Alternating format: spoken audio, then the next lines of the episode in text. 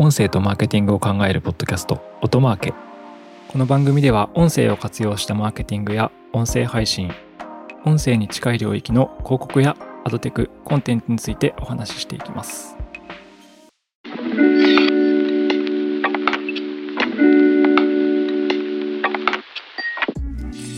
こんにちは音なるの八木大輔です。え本日も音声広告や音声メディアについての話をしていければと思いますえ本日はゲストで音なるの高橋さんと一緒にお送りします音なる高橋です。よろしくお願いしますよろしくお願いします。はいで今日はですねえ2021年の7月に発表されていたポッドキャスト広告のまあ購買率への寄与ですとか、えーコンバージョン率といった広告効果に関する調査レポートについてのお話をしていければと思います。はい。情報ソースとしては、えーポッドサイトという、まあニューヨークにある、えーポッドキャスト広告のトラッキングをやっている会社のレポートになります。我々のパートナーでもありますね。はい、そうですね。えー我々オトナルは、ポッドサイトと、まあ、パートナーシップを結んでまして、彼らが提供している、ポッドキャスト広告の、えートラッキングのソリューションを日本国内で展開しているという関係性ですね。でこのレポートはですね、えー2021年の、えー6月までの、えーデータを元にした調査データです。で、6月だと、あの第2クォーターですね、2021年の第2クォーターまでの調査を、えー2021年第3クォーターレポートとして発表したという感じですね。なので、2021年の6月までの、えー過去1年のデータをまとめて調査したというデータになります。はいはいはい。で具体的にどんなレポートかというと、えーポッドキャスト広告を聞いたユーザーが購買までたどり着いたのかだったり、うんえー申し込みを行ったのかだったりサイトに訪問したのかというような、えー効果のデータをまとめたレポートです。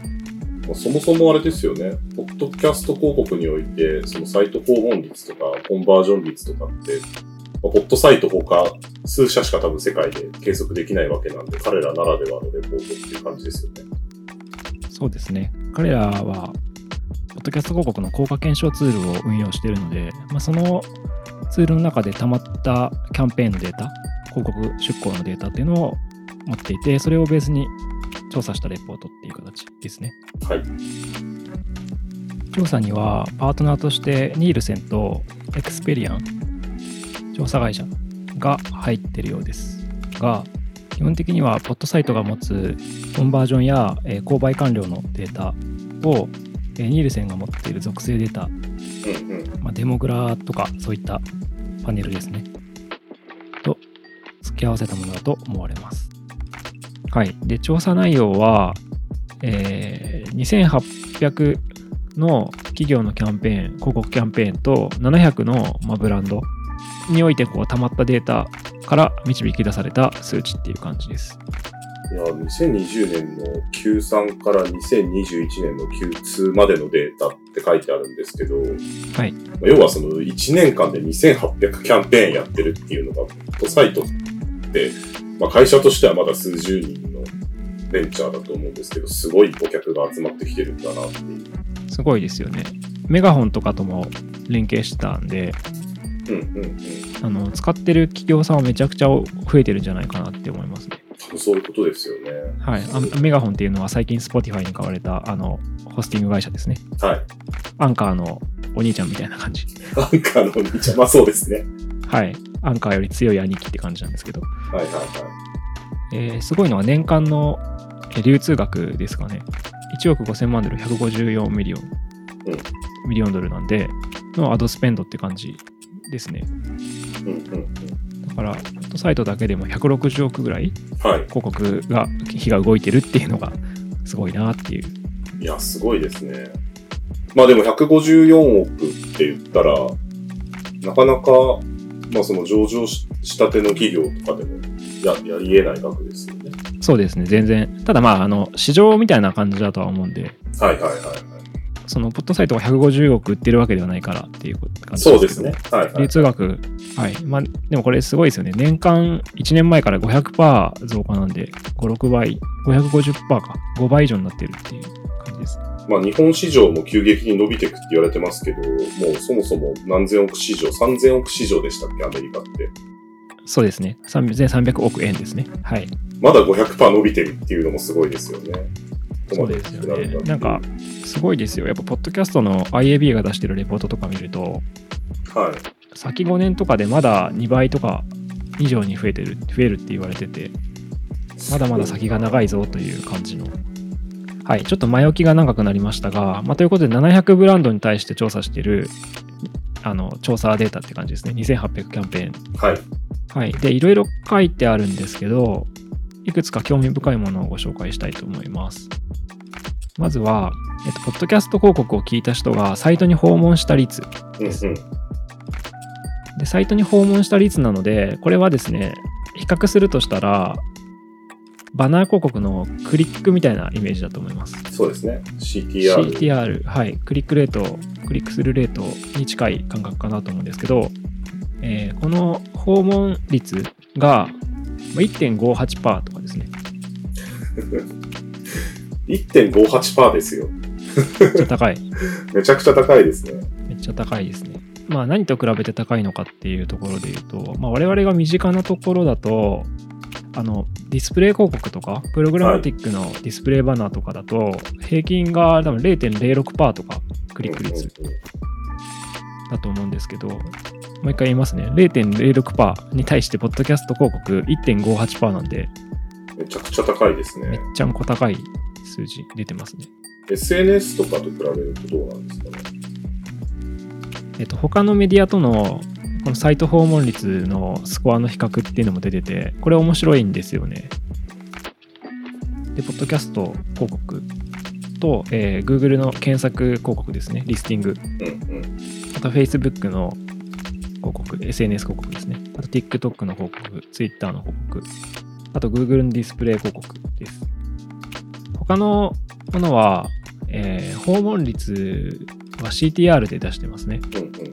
ポッドサイトの場合は CTR、すなわちクリック率っていうものは存在しないんですよね。バナーがないんで。はい。なんでサイト訪問するときは、まあ、大体2種類かな。検索してたどり着くか、たまたまそのポッドキャストで接触していて、他の広告とか何かの表紙に見かけて、あ、これこの前聞いたなっていう風になるかっていう、どっちかだと思います。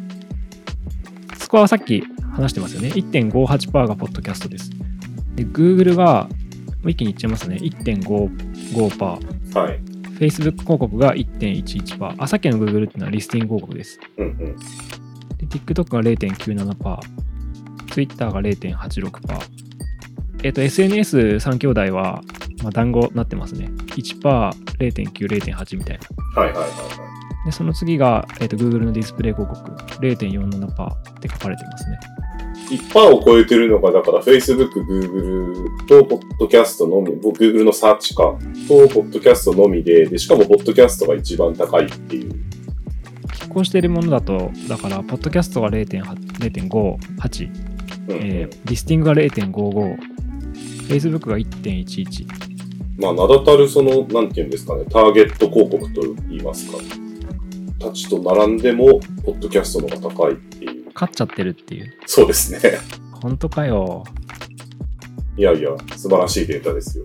すごいデータですね。はい。ということで、まあその他の広告に比べて、ポッドキャストの繊維が強いということなんですけど、はい。まあ結構アメリカとかは、なんかその成功パターンとかが確立されている感じはあるのかなというふうに思いましたね。そうですね。サイトに訪問させるための技みたいなのが。はいはいはい。そうですね。で、このレポート、結構業種ごとのデータとかも出てるんですけど、うんうん。面白いところで言うと、今、この流れで言うと、サイト訪問率の話してるんですけど、あの、業種ごとの縦の棒グラフがずらーっと出ていて、20業種ぐらいですかね。レス。トランとか、リテールとか、えっ、と、エンターテインメントとか、はい。自動車とかいろいろ書いてあるんですけど、サイト訪問率でぶっちぎりなのが、これもちょっと奇妙な感じなんですけど、レストランあ、3.5%。3.5%ぶっちぎり。すごいな。まあなんかコロナ禍特有のやつな気もしますよね、これは。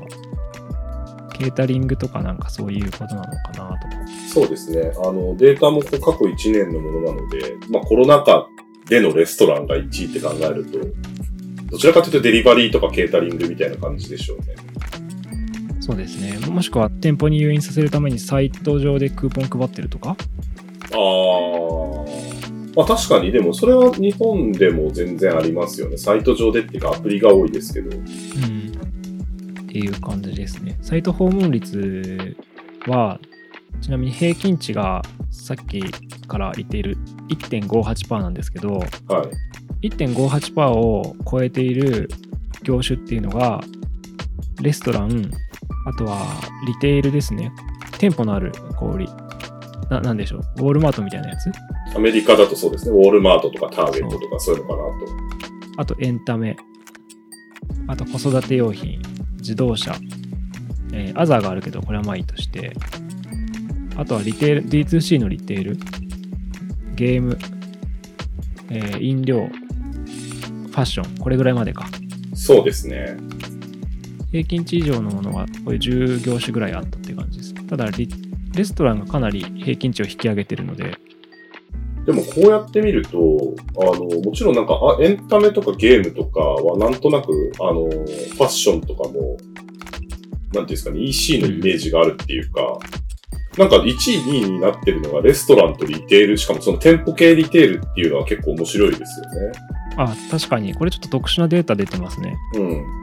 なんかそういう施策が走ってるのかもですね。そうですね。店舗に行かせるための仕掛けみたいなのをサイト上に設けておいて、ポッドキャストで訴求して、ワンツーフィニッシュで、しかも結構3位と差がありますもんね。ありますね。3.5%の2.7%で、3位が2.1%か。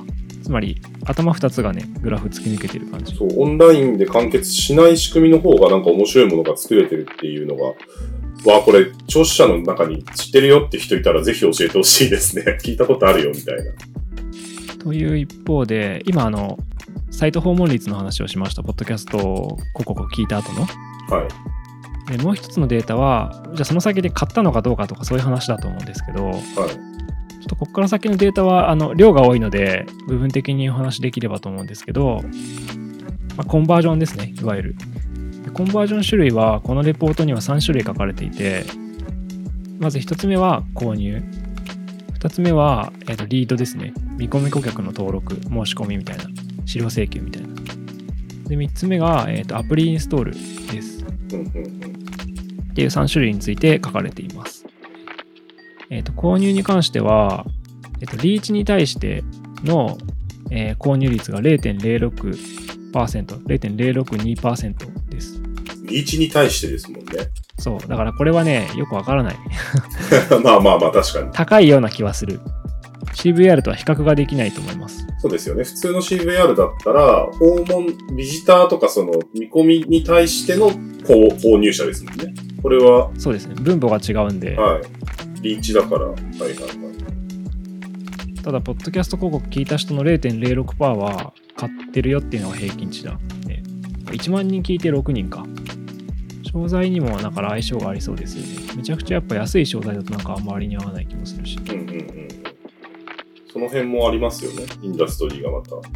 インダストリー別の数値が。そうですね。あと価格が高くなくても、1回購入したらその後何回も買い続ける商材とか。は多分あの、ROI があるのか、合うのかなっていう。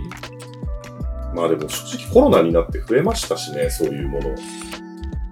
あの、その一回買ったら、まあまあ、サブスク的な？サブスク的な定期購入じゃないですけど。なるほどな。そうですね。これも購入に関しても、えっと、業種別のデータが出ています。これも20業種ぐらい、縦のボールグラフが横にずらーっと並んでるんですけど、で、さっきの、えー訪問データとはガラッとメンツが変わってて面白いんですよね。1位は子育てですかね。子育てです、ね。子育て用品が0.14%。で、次がリテール。これ一緒ですね。なんはい。店舗のあるリテールが。これさっき訪問率も同じでしたね。はい。その次がリテールの D2C。D2C が相性がいいっていうのはあの IAB のデータにも出てるので、うんうんうん。はい、ネットショップですね。これはわかります。という感じで続くんですが、さっきあの、ぶっちぎりで我が物顔にいたレストラン様、はい。レストラン様がグラフにから消失している。消失してる。これでもなんか、その、そもそもコンバージョン、あ、てかそのパーチェイスの概念にはまらないんでしょうね、多分その施策上。うん、サイト購入しないですもんね。そうそうそうそう広告ぶつけた後に多分店舗にやっぱ行くとかなのかな。まあでもだとしたらデリバリーっていう推測は成り立たないんですけどね。そうですね。ケータリング頼んでたら入ってくるはずですよね。この番組別に。その辺がちょっとね、不思議な感じだなと思ってますが。まあ、この購入データはどうなんでしょうね。ネットショップ系が強いなって感じがあるのかなって感じですね。そうですねはい。はい。あとはファッションとかも入ってますね。うんうんうん。車とか。車はちょっと謎ですけどね。テスラを買ってるのかな。そんなに走ってるのそんなに走ってるのかはい。まあ、これが購入のデータです。なはい。で、次、あと2つほどお話ししますね。えっ、と、次は、リードのデータですね。